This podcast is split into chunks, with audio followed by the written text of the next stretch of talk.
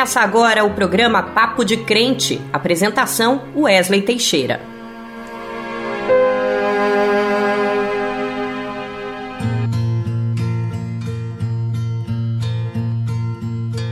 A paz do Senhor, meu irmão, a paz do Senhor, minha irmã. Aqui é Wesley Teixeira. É um prazer estar com você novamente aqui nesse espaço onde nós oramos e caminhamos juntos, aprendemos, levamos as nossas reflexões a Deus. Um programa abençoado. Hoje a nossa entrevista vai tratar de um tema muito difícil, mas que uma hora ou outra acaba atingindo a todos: o luto. O nosso convidado é o pastor Levi, da primeira igreja batista em Nilópolis, aqui na Baixada Fluminense, no Rio de Janeiro. Ele vai falar sobre o assunto e, na sequência, o pastor Ariovaldo Ramos vai trazer uma perspectiva bíblica, um pouco de alento aos nossos corações, principalmente as famílias que perderam pessoas para o Covid-19. Ainda tem muito louvor, nosso giro da semana e o dizem por aí, para que ninguém fique repassando pelo WhatsApp notícias falsas, além de informações importantes sobre serviços de proteção à mulher. Para começar, Vamos à nossa oração. Senhor, eu te agradeço por cada pessoa que nos ouve agora e que torna este encontro possível. Muito obrigado, Pai, por fazer deste espaço um momento de partilha, de informação, de adoração, Pai, eu te agradeço por nos acompanhar a cada programa, a cada semana, por nos conectar aos irmãos e irmãs que estão em lugares diferentes, muitas vezes isolados, mas vêm em busca de um encontro e de um momento contigo. Obrigado por cada entrevistado que nos ensina, que nos traz uma palavra, pelos louvores, pelos momentos de reflexão. Nesta semana, nós vamos tratar um tema difícil que é o tema da morte. Mas eu peço que o Senhor olhe aqueles que perderam um amigo, um familiar, uma pessoa amada para essa doença que é a Covid-19. São mais de 560 mil famílias que estão chorando nesse momento. Que eu preciso que o Senhor enxugue as lágrimas, traga conforto, porque a Sua palavra é capaz de nos dar eu te entrego este programa nas tuas mãos, Senhor, para que o Senhor nos fortaleça e nos possibilite conhecer mais e mais de ti.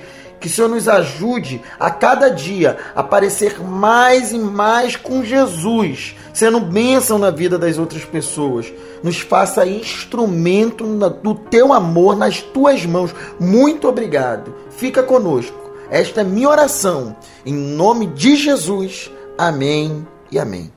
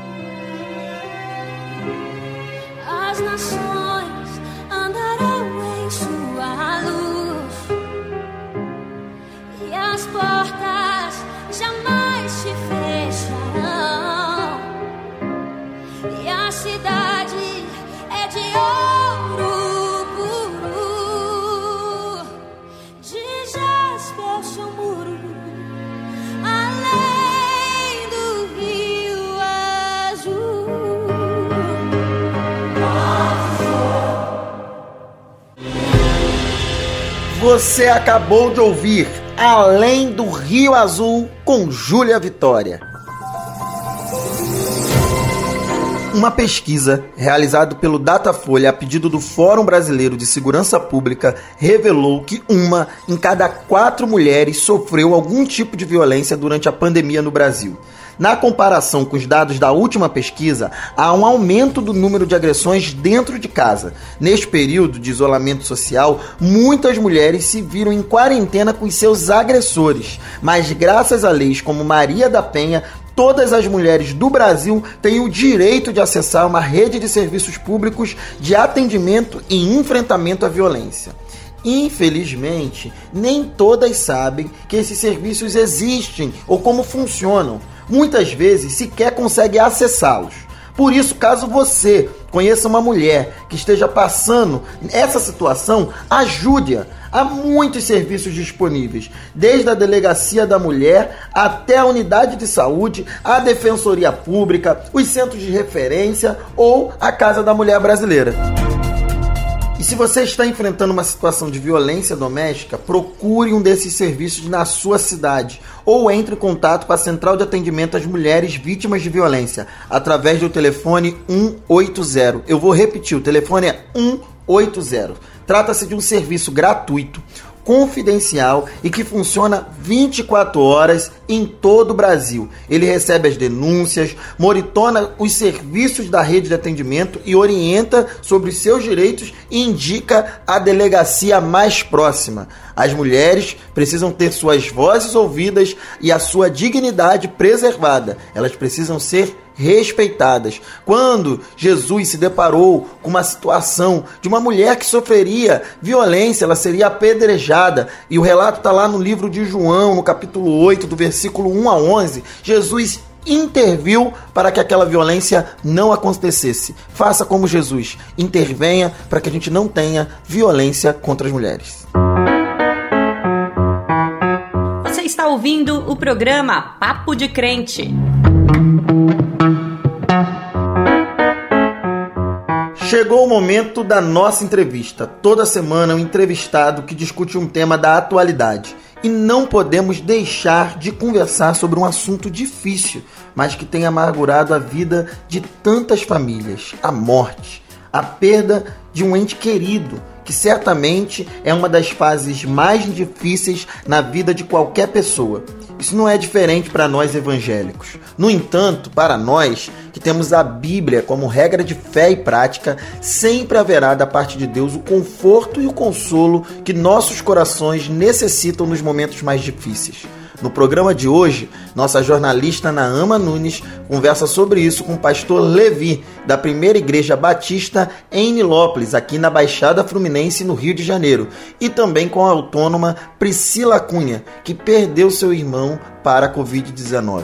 Acompanhe. A paz do Senhor, Wesley. Hoje, no programa Papo de Crente, nós vamos tentar trazer consolo a tantas famílias que perderam seus entes queridos e sofrem com o luto.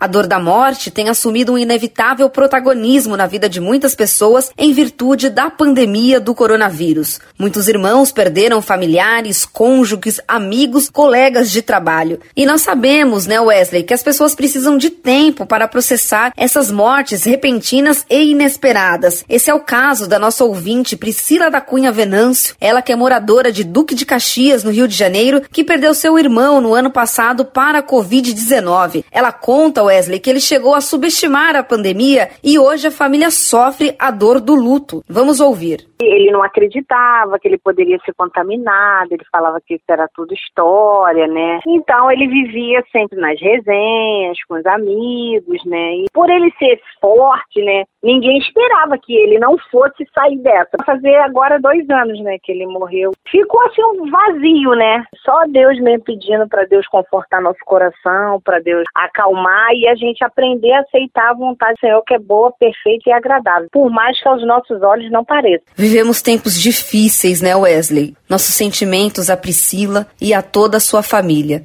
Mas para a gente seguir aqui com esse assunto tão delicado que é o luto, a gente conversa agora com o pastor Levi, da Primeira Igreja Batista em Nilópolis, no Rio de Janeiro. Olá, pastor Levi, seja muito bem-vindo por aqui. É um prazer poder falar com você, Narma, um prazer falar com seus ouvintes. Estou muito feliz de poder participar contigo desse programa. Pastor Levi, a perda de um ente querido é certamente uma das fases mais difíceis na vida de qualquer pessoa. Como o cristão deve lidar com a morte de acordo com a palavra de Deus, pastor? A morte é algo natural, inexorável, né? Todos nós vamos passar por ela, vamos experimentar ela. Ah, o fato de sermos crentes, nós temos uma esperança né, no porvir, temos a esperança da vida eterna em Jesus Cristo, mas sempre que ela chega, ela nos surpreende, ela nos abate, ela nos entristece, apesar de termos todo esse consolo, né, de que Jesus foi preparar um lugar para nós, de que Ele é o que nos consola, há um momento em que nós perdemos uma pessoa próxima, pode ser um ente querido, pode ser um amigo, sempre nos abate e sobreviver a esse momento é sempre um desafio. Pastor Levi, infelizmente a pandemia da Covid-19 continua ceifando vidas no Brasil e no mundo.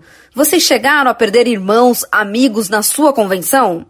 Eu tive assim muitos colegas, perdemos muitos colegas por conta dessa presença, né, junto às famílias. Poderíamos ter perdido de outras maneiras também, mas a perda foi surpreendente. Você tem uma ideia, a nossa convenção, a Convenção Batista Brasileira, ah, ela tem cerca de 10 mil pastores e ela tem uma média de 150 óbitos por ano, né, que é natural, né? Ah, no ano de 2020, ela contabilizou cerca de 700 óbitos de pastores, ou seja, um aumento de 600 vezes, 400 ou quase 500 vezes, né? Ah, por sinal, o meu vice-presidente, que também era um pastor, pastor amigo, querido, ah, uma pessoa assim muito bem informada, muito bem ah, articulada, né, com as questões de saúde, era inclusive fisioterapeuta, professor universitário, no caso esse pastor lá de nossa igreja, ele também contraiu o vírus e em 30 dias ele veio a óbito. E aquilo abateu muito a igreja, né? Nós ainda estamos administrando nessa essa separação, porque era uma relação de mais de 20 anos de amizade, de relacionamento. Então, de fato, não, não sabemos exatamente a quem culpar, né? mas eu creio que nós não precisaríamos ter chegado a essas 500 e tantas mil mortes, então nós estivemos assim participando deste momento, tentando levar uma palavra de alento, de consolo, uh, tentando se fazer presente nesse momento em que a presença realmente não podia nem ser cobrada porque uh, o pânico era grande, né? Mas uh, a gente sobreviveu, né? E estamos aqui dando essa entrevista a você, dizendo que esse tempo vai passar, a esperança vai voltar, a alegria vai voltar, mas nós estamos continuando, né? A, depois da perda, aquele cuidado com a família, né, de estar ligando, né, de eventualmente havendo possibilidade de fazer uma visita, enfim, a gente não, a história não se fecha ali no sepultamento, né, a história da família continua conosco. Então, nós temos tentado é, fazer esse, esse trabalho pastoral uh, durante e após o óbito. Pastor Levi, nós cristãos devemos ter medo da morte? Tem uma frase muito interessante de C.S. Lewis, né, quando ele fazia preleções na BBC de Londres durante a Segunda Guerra Mundial. Londres estava sendo bombardeada quase todas as noites pelos aviões da, da Alemanha. E ele, todos os dias, ele tinha um programa uh, pela BBC que chegava na, na maioria dos lares, né? Mas uma das coisas que marca né, nessa, né, nessas palestras que ele fez, muitas, né? Ele sempre dizia o seguinte: olha, vamos viver de tal maneira que quer Cristo venha ou que nós venhamos a partir, ele possa nos encontrar trabalhando em prol do reino dele, né? Então, foi, esse foi o meu lema, né? Durante toda essa pandemia, eu sabia do risco que nós estávamos correndo, eu e a minha equipe, né? Nós temos uma equipe aqui de 14 pastores, é, que nos ajudam nos diferentes ministérios. Então, nós fizemos um pacto né, de honra entre nós de que nós não deixaríamos de assistir as pessoas nas suas necessidades. Tivemos como lema isso, né? Vamos fazer tudo de tal maneira que se Cristo vier hoje, ele vai nos encontrar fazendo o que temos que fazer. E se nós partirmos, que também possamos partir com a nossa consciência em paz, com a certeza do dever cumprido, fazendo aquilo que precisa ser feito, especialmente num momento tão especial quanto esse. Então, creio que o crente deve viver cada dia como se Cristo voltasse hoje, né? Porque a gente não pode precisar o dia de amanhã, né? Não nos pertence. Então, penso que nós precisamos viver com intensidade a nossa vida cristã a cada dia, porque ou Cristo pode vir, mas se ele não vir, pode acontecer que a gente tenha que ir ao encontro dele. Então, que possamos ir de mãos limpas, né, com a nossa cabeça erguida, o nosso coração em paz, na certeza de que, ainda que não tenhamos feito tudo, mas que tenhamos feito aquilo que era necessário ser feito naquele momento. Pastor, nós vamos chegando ao fim aqui da nossa conversa, mas antes eu quero pedir aqui para que o senhor deixe uma mensagem de consolo, fé e esperança também às famílias enlutadas que estão nos ouvindo neste momento. É, a minha palavra a essas famílias não é que a vida continua, né? Então, apesar da perda, apesar do luto, apesar da dor, vamos continuar fazendo, vamos continuar vivendo com intensidade, né, como vivendo de tal maneira que aquela pessoa venha se, a, se orgulhar de nós, que venhamos a manter esse legado e não vamos nos deixar bater por isso, né, porque, como eu disse no início da sua entrevista, a morte é um fator assim inexorável, né, nós, Paulo chega a dizer que o último inimigo a ser vencido, né, será a morte, então enquanto ele não for vencido, ela vai fazer vítimas, né? E, e o nosso próprio ciclo de vida é esse. Então eu deixo para os nossos ouvintes, né, para os seus ouvintes, nesse papo de crente, que a vida continua, né? Sem essa pessoa e vamos, né? Vamos é, viver esse momento com intensidade, mas vamos retomar a vida, vamos retomar a alegria, vamos retomar os amigos, porque perdemos um, dois, três, quatro familiares mas cada um de nós tem dezenas de pessoas que orbitam a nossa volta, precisam da nossa atenção, do nosso carinho, né, do nosso envolvimento. Então, por esses a gente vai continuar e até que o nosso momento também chegue. Então, é, olhar para frente, né, e para cima, uh, como Paulo disse, olhando para Jesus, autor e consumador da nossa fé, né? Então, penso que essa deve ser a nossa caminhada. Pastor Levi, foi um prazer conversar com o senhor aqui no programa Papo de Crente. Obrigado, a honra foi minha. Estou sempre à disposição. Nós conversamos aqui com o pastor Levi da Primeira Igreja Batista, em Nilópolis, no Rio de Janeiro. E agora, a gente chama aqui na nossa conversa o nosso querido pastor Ariovaldo Ramos, que vai nos trazer uma palavra de conforto, de acordo com o que diz a Bíblia. Seja muito bem-vindo, pastor Ari. Ouviu-se um clamor em Ramá, pranto, choro e grande lamento. Era Raquel, chorando por seus filhos e inconsolável, porque não mais existem. Imagine que você estivesse uh, em Belém, quando do nascimento de Jesus e logo também quando da visita dos magos a Herodes, que foram para saber onde Jesus nasceria. Informados de que nasceria em Belém, Efratá, terra de Davi, eles rumaram para lá para adorar a criança. E rumaram com um pedido de Herodes, que era de que, tão logo eles terminassem a sua adoração, eles voltassem para falar com Herodes, para que ele também pudesse adorar a criança. Mentira, mentira, ele queria matar a criança. Ele não queria adorá-la, não tinha nenhuma intenção disso, pelo contrário. Ele não queria nenhum outro rei além dele.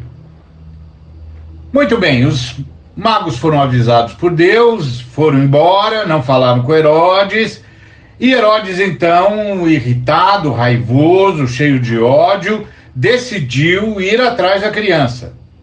Calculou que a criança deveria ter até dois anos de idade e ordenou que todos os meninos de dois anos de idade para baixo fossem mortos. E eles o foram cruelmente mortos. Assassinato, assassinato doloso. Jesus escapou graças à obediência de José. Mas os meninos, os meninos morreram. E então Mateus nos fala do grande grito, o grito que o profeta havia anunciado que viria, o grito de Raquel, descons desconsolada porque perdeu seus meninos. Raquel, você sabe, é a moça por quem Jacó se apaixonou e por quem trabalhou 14 anos.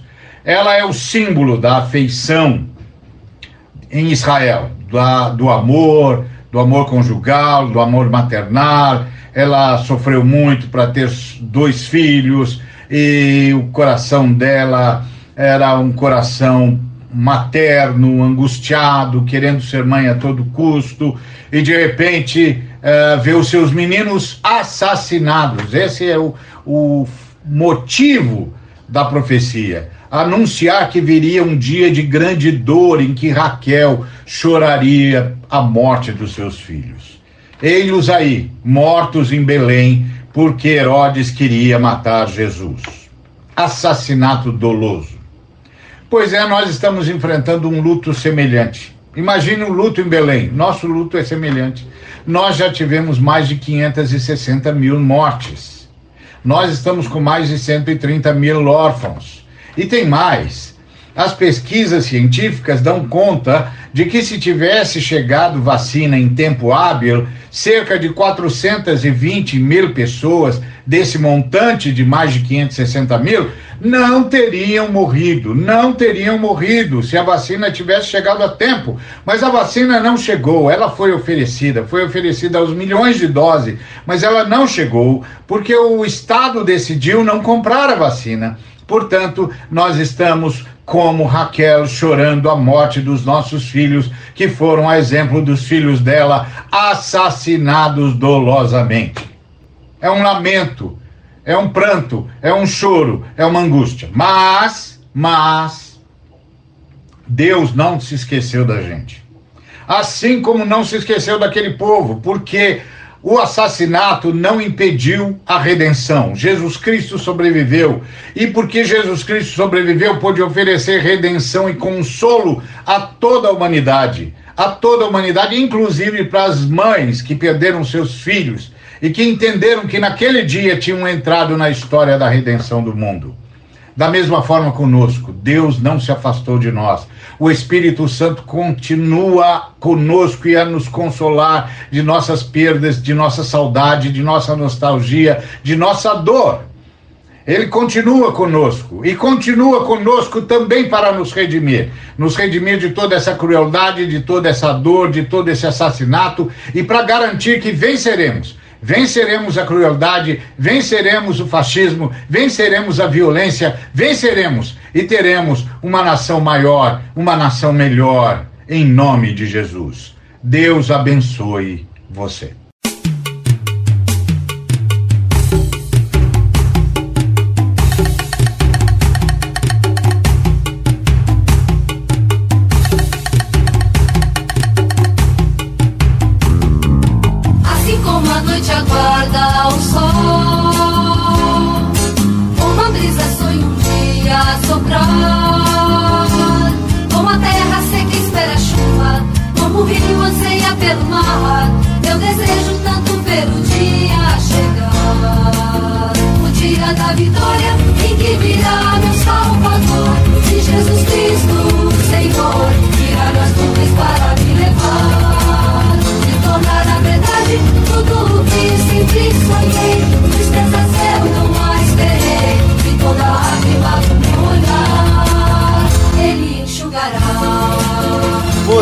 Acabou de ouvir o Dia da Vitória Vencedores por Cristo. Dizem por aí. Olá, meu nome é Ruth Ribeiro, falo aqui de Araçoiaba da Serra, interior de São Paulo. E a minha pergunta é: Sempre ouvi dizer que o sistema eleitoral brasileiro era um dos mais seguros do mundo. Nunca soube de uma fraude depois das urnas eletrônicas, mas agora não paro de receber mensagem dizendo que precisamos resgatar o voto impresso. Afinal, a urna eletrônica é ou não segura? Olá, dona Ruth. De acordo com o TSE, Tribunal Superior Eleitoral, as urnas eletrônicas começaram a ser utilizadas no Brasil em 1996 em 24 anos de existência, nunca foi comprovado nenhuma fraude no equipamento. Além disso, ela garante diversos mecanismos de auditoria e de verificação dos resultados, que podem ser efetuados pelos candidatos, pelas coligações, pelo Ministério Público, entre outras entidades. Para se ter uma ideia da segurança, uma auditoria ocorre no dia da eleição, quando o TSE promove um sorteio de urnas eletrônicas que serão fiscalizadas. As urnas que são sorteadas são encaminhadas para o Tribunal Regional Eleitoral, onde é feita uma simulação de voto. Cédulas de papel são preenchidas e depositadas em uma urna de lona, para que os participantes digitem esses votos também na urna eletrônica. Ao final, os votos são impressos, eletrônicos e são comparados. Também no dia da eleição, cada urna eletrônica emite um comprovante com votos recebidos, chamado de boletim de urna. Esse documento ele é impresso pelos mesários e ele se torna público logo após o fim da votação. Qualquer pessoa pode verificá-lo, inclusive no celular com o aplicativo Boletim na mão desenvolvido pelo TSE. Enfim, a urna eletrônica é segura, ela é auditável e até garante a impressão do boletim de urna ao final. O voto impresso, que é manipulado por uma série de pessoas, é muito mais vulnerável a fraudes do que a urna eletrônica. Ela sequer está conectada à internet, gente. Olha, fica tranquila, preocupe-se apenas em analisar bem cada candidato, porque o que você coloca lá na urna no ano que vem vai significar muito para o futuro do país. Agora que você já sabe a verdade sobre a urna eletrônica, não espalhe notícias falsas. Elas andam circulando por aí. Efésios vai nos alertar lá no capítulo 4, no versículo 25, que diz: Portanto, cada um de vocês deve abandonar a mentira e falar a verdade ao seu próximo, pois todos somos membros de um mesmo corpo. A semana foi agitada, confira! Governo federal veta projeto de lei que suspendia despejos na pandemia e mantém mais de 85 mil famílias em risco. Jair Bolsonaro, presidente da República, alegou que a proposição contraria o interesse público. Parlamentares e movimentos sociais organizam reação no Congresso para derrubar o veto, considerado um ato criminoso. Eu diria também que é um ato que vai contra tudo aquilo que nós cristãos acreditamos. Como despejar, colocar no olho da rua uma família em plena pandemia, muitas pessoas sem emprego, com dificuldade até para comer. Para onde que elas vão? Vão ficar nas ruas, devemos nos lembrar do que disse o profeta Isaías: Ai dos que ajuntam casa a casa, que reúnem campo a campo, até que não haja mais lugar e fiquem como os únicos moradores no meio da terra. Deus quer que todos tenham acesso à casa, a moradia digna, portanto, ter direito a permanecer em sua casa durante a pandemia é um interesse público, sim, e é mais, é vontade de Deus. Isso me revolta. Produtos da cesta básica seguem alta e o valor sobe na maioria das capitais. Em 12 meses, o aumento chega perto de 30% o DIEESE calculou em R$ 5.518 o salário mínimo necessário para as despesas básicas de um trabalhador e sua família, ou cinco vezes o atual piso nacional, que é de R$ 1.100. Infelizmente, sabemos que o auxílio emergencial não alcança todas as pessoas que necessitam dele, nem o valor é suficiente para matar a fome de muitas famílias.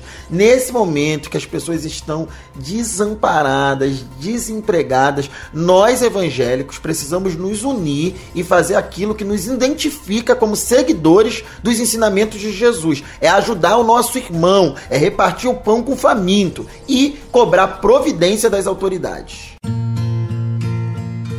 E está chegando ao fim mais um papo de crente. Como é bom ter você aqui comigo. Eu peço que você não falte, acompanhe, divulga para mais gente esse programa. Nós não podemos nos esquecer que a nossa fé tem que ter prática, hein, gente? Vamos relacionar o que a gente faz, as nossas atitudes, com os valores que Jesus nos ensinou de justiça, de paz, de amor. É assim, essa é a nossa maneira de viver. E eu encontro vocês na próxima semana. Fiquem com Deus. Você ouviu o programa Papo de Crente